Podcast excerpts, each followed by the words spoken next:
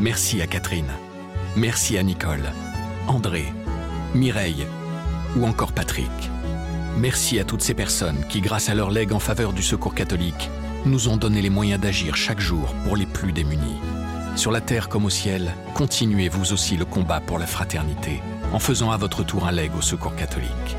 Demandez votre brochure leg auprès de Corinne en appelant le 0805 212 213 ou sur leg.secours-catholique.org. Nous sommes totalement libres et totalement et définitivement responsables. Nous sommes condamnés à être libres, comme le disait Sartre.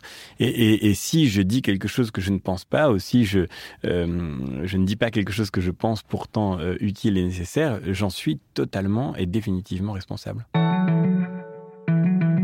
François-Xavier Bellamy, député européen Les Républicains, est un catholique assumé. Une image dont il a parfois du mal à se défaire. S'il n'a jamais caché sa confession, il se défend de fonder son action politique sur ses croyances religieuses. Pour ce philosophe de profession, un engagement public ne peut être guidé que par la raison. Christophe Héning, journaliste au quotidien La Croix, s'est entretenu avec lui. Dans ce podcast, des personnalités de tous horizons nous éclairent sur les relations entre la politique et les religions à partir de leur expérience sur le terrain.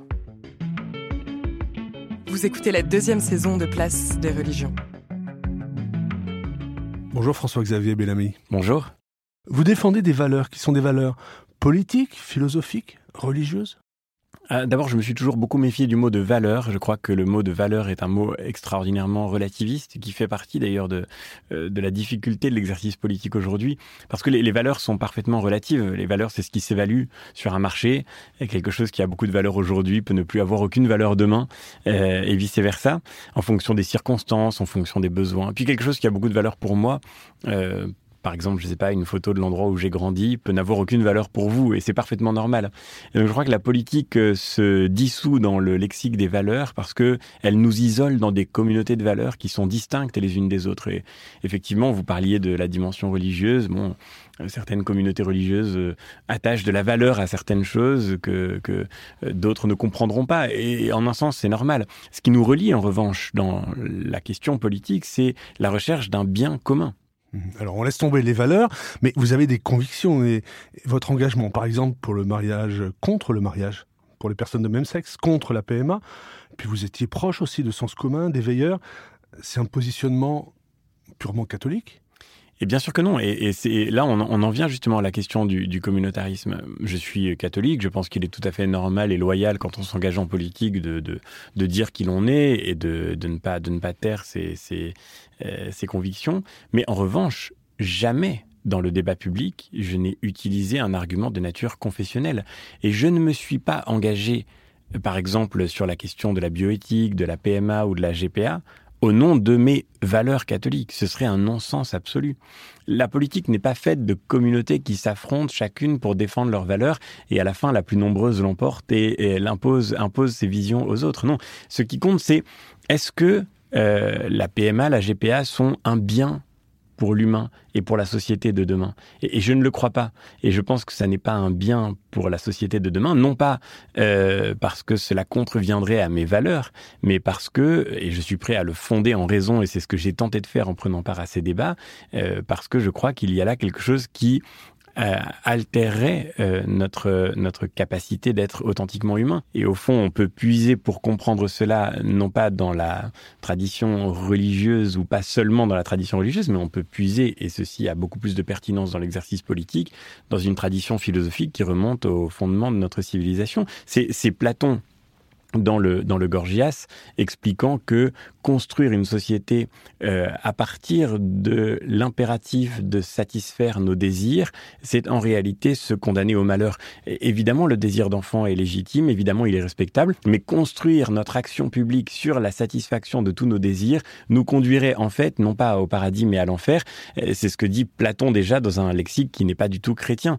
Euh, ce serait ouvrir la voie, par exemple, à l'enfant sur commande, au droit à l'enfant, ce serait ouvrir la voie à l'eugénisme, car après tout, tout, si le désir légitime et respectable doit toujours être exaucé par la toute-puissance de la science, alors pourquoi ne pas aller jusque-là? Et, et, au fond, et, je crois que chacun peut le comprendre avec sa raison, et pas nécessaire d'appartenir à une confession religieuse pour cela, je crois que nous ferions une immense erreur en entrant dans cette logique-là. C'est d'ailleurs, au fond, toute la vision écologique, écologiste de la société qui devrait nous inciter à comprendre que si nous voulons imposer aux équilibres de la nature la toute-puissance de notre désir, nous allons produire des catastrophes que nous ne saurons pas réparer.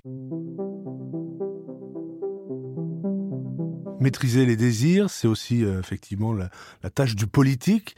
Euh, est-ce que euh, on est dans les débats, on manque de philosophie peut-être en politique pour réfléchir à ces questions?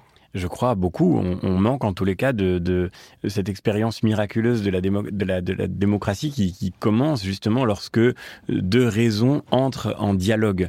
Euh, et aujourd'hui, je crois que nous sommes en train de perdre un peu le sens de cette conversation politique, de cette conversation civique, par le fait que l'autre, celui contre lequel je vote est perçu comme un ennemi, euh, comme un danger, comme une menace, et que tout désaccord est interprété comme une occasion de condamnation morale. Ce qui est pour moi extrêmement frappant. Euh, on ne vous répond pas sur le fond, typiquement quand vous allez parler de bioéthique, on ne vous répondra pas sur le fond, on dira Ah mais vous dites ça parce que vous êtes catholique ou parce que vous êtes de telle ou telle famille de pensée. Mais non, c'est évidemment euh, mettre fin à la conversation que d'enfermer chacun dans une étiquette préétablie, là où il faudrait au contraire essayer de comprendre l'autre, y compris à travers nos désaccords, pour pouvoir lui, lui répondre et, engager avec lui un dialogue. On va écouter un extrait d'Emmanuel Macron lorsqu'il s'adresse aux catholiques. C'était le 9 avril 2018, lors d'un discours au Collège des Bernardins. Ce à quoi je veux vous appeler ce soir, c'est à vous engager politiquement dans notre débat national et dans notre débat européen car votre foi est une part d'engagement dont ce débat a besoin. Et parce que, historiquement, vous l'avez toujours nourri. Il a raison, les chrétiens ne sont pas assez présents voilà, sur la question politique. typiquement un exemple très intéressant de double discours absolument scandaleux et écœurant. Enfin, c'est vraiment incroyable. Emmanuel Macron vient au Bernardin pour parler à l'Église, aux catholiques de France. Euh, quelques mois plus tard, alors que ces mêmes euh, catholiques qu'il avait rencontrés ont massivement participé aux États généraux de la bioéthique, avant la révision des lois de bioéthique, qui a été une expérience démocratique magnifique avec une participation très forte. Ces états généraux de la bioéthique ayant conclu qu'une très grande majorité des participants étaient extrêmement réservés sur euh, l'évolution vers euh, l'élargissement de la PMA ou la GPA, instantanément la totalité de leur contribution est euh, passée à la trappe et on n'en parlera plus jamais. c'est scandaleux de, mentir aux gens avec une telle condescendance d'aller voir des gens en leur disant j'ai besoin que vous parliez, que vous vous engagiez, il faut que vous puissiez contribuer au débat et quand ils le font de s'asseoir euh, royalement sur euh, ce qu'ils ont essayé de dire. Quand bien même il aurait été suivi des faits, euh, ce discours m'a profondément gêné. Moi je, n'ai pas du tout aimé ce discours Bernardin. Non, je n'y étais pas, non, non. c'était c'était les représentants de, de, l'Église qui avaient organisé ce, enfin qui, qui étaient rencontrés par le par, euh, par le, président de la République et puis beaucoup de, responsables associatifs. Euh, moi, moi j'ai trouvé ce, ce, discours euh, très préoccupant. D'abord parce que il relevait pour moi d'une forme de, de, flatterie. Enfin bon, il y avait une espèce de, de oui, de, de un jeu de séduction? Un jeu de séduction qui suscite euh, en moi une espèce de, de, de prudence euh, élémentaire. C'est Bernanos qui dit dans le journal d'un curé de campagne que quand un, un curé descend de chair, et si personne dans la salle n'a été gêné par ce qu'il a dit, alors il n'a pas prêché, il a ronronné. Et je trouve que euh, quand il y a trop de sucre et de miel, il faut toujours faire attention à la réalité du, du propos. Mais surtout, ce qui m'a le plus gêné, c'est l'idée qu'il fallait que les catholiques s'engagent en politique au nom de leur foi, euh, ou plus exactement qu'il fallait qu'ils représentent leur foi catholique dans le champ politique. Or, je le disais, euh, je suis catholique, je l'assume parfaitement, euh, mais euh, nous n'avons pas à nous regarder dans l'espace public comme les représentants d'une confession.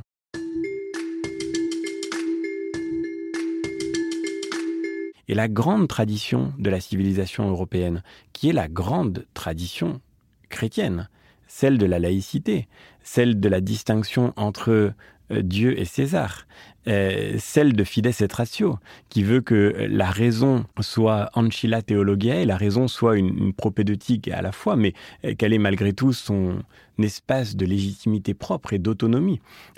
tout ce qui a été mûri progressivement par le dialogue du pape et de l'empereur dans toute l'histoire européenne nous invite aujourd'hui à reconnaître que comme citoyens, nous avons à exercer notre raison. Alors si nous sommes catholiques, évidemment, euh, euh, il, est, il est difficile, mais ça c'est une question spirituelle intérieure, il est difficile euh, d'arriver à une division intérieure telle que votre engagement politique vous ferait dire le contraire de ce que vous croyez comme, comme, comme chrétien, comme catholique. Mais mais ça, c'est ce qui regarde votre fort interne. Pour ce qui concerne votre engagement politique, c'est avec votre raison que vous devez vous engager. Et quand vous êtes dans l'espace public, vous n'êtes pas représentant des catholiques dans l'espace public. Vous êtes un citoyen qui s'engage avec sa raison. Moi, il y a des catholiques qui sont authentiquement catholiques, dont j'imagine que la foi est vivante et, complète et, édifiante, mais dont je ne partage pas du tout les idées politiques.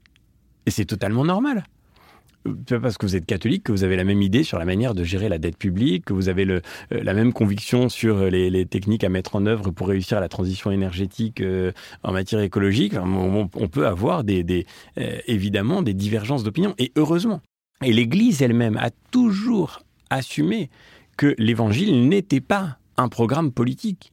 Et donc, le discours très anglo-saxon, finalement, d'une forme de communautarisation de la société, d'une segmentation des clientèles, d'une séparation des citoyens dans leur univers confessionnel respectif, ce discours-là me paraît extrêmement menaçant, non seulement menaçant pour l'unité de la société, mais paradoxalement menaçant pour la sagesse européenne et la sagesse chrétienne elle-même. C'est pas du tout chrétien comme approche de la politique que de venir dire aux chrétiens il faut que vous représentiez votre foi dans le débat public. En même temps, on les a beaucoup entendus sur les questions de société. Et je, dis ça, mais, mais c'est heureusement qu'on entend tous les citoyens sur les questions de société. Aussi, euh, économie, écologie, monde du travail, diplomatie? Mais bien sûr, les catholiques sont partout dans la société française aujourd'hui. Heureusement, il y a des catholiques dans le monde associatif, il y a des catholiques dans les entreprises, il y a des catholiques dans les médias. Mais mais heureusement qu'ils ne sont pas là euh, pour... Euh, euh, et, je crois que c'est quelque chose qui menace les catholiques, d'ailleurs, à mesure qu'ils deviennent aussi minoritaires dans la société, de, se regarder eux-mêmes comme un lobby qui devrait défendre ses valeurs et ses intérêts. Nous ne sommes pas un lobby. Et, si, et paradoxalement, si nous sommes vraiment catholiques, alors, d'ailleurs, catholique veut dire universel, nous devons avoir le sens de ce bien commun qui nous met au service de tous les autres. Alors évidemment, avec, euh, euh, avec notre, notre, euh, notre foi, certainement, mais aussi avec notre raison. Et, cette distinction des ordres, elle, est, elle est, et c'est ça qui me frappe le plus, elle est paradoxalement spécifiquement chrétienne. Et c'est ça qu'Emmanuel Macron euh, écrasait en venant euh, tenir un discours euh, communautariste aux, chrétiens, aux catholiques. Je le dis dans un moment où nous, allons être devant un défi singulier de ce point de vue-là, parce que l'islam pose une question particulière à nos sociétés, parce que parce que on regarde souvent l'islam et le, christianisme comme deux religions différentes. en réalité, l'idée même de religion est différente dans l'islam et dans le christianisme. Et, l'islam, lui, pour le coup, sans doute ne, ne comporte pas le sens de cette distinction. La laïcité, le mot même de laïcité vient de la tradition chrétienne. Et c'est la raison pour laquelle j'ai répété pendant toute la campagne européenne, je crois que nous devrions nous attacher à reconnaître que euh, notre civilisation européenne est marquée par cet héritage judéo-chrétien, non pas pour revendiquer quelque chose pour les chrétiens, euh, mais au contraire pour que nous puissions comprendre que dans cet héritage, il y a une clé particulière pour un certain rapport du religieux au politique qui euh, a été mûri par toute notre histoire, dans la difficulté souvent, mais dont nous héritons aujourd'hui pour construire l'équilibre dont nous avons besoin pour avoir le sens de ce bien commun qui nous relie au-delà de toutes les communautés de confession ou d'appartenance.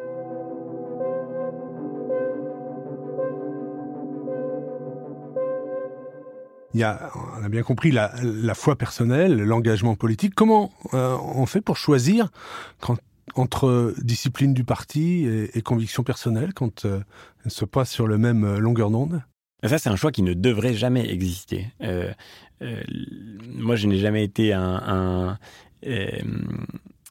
j'ai adhéré finalement très tard à un, parti politique. J'ai adhéré euh, aux Républicains euh, juste avant euh, la campagne européenne pour laquelle j'ai été investi.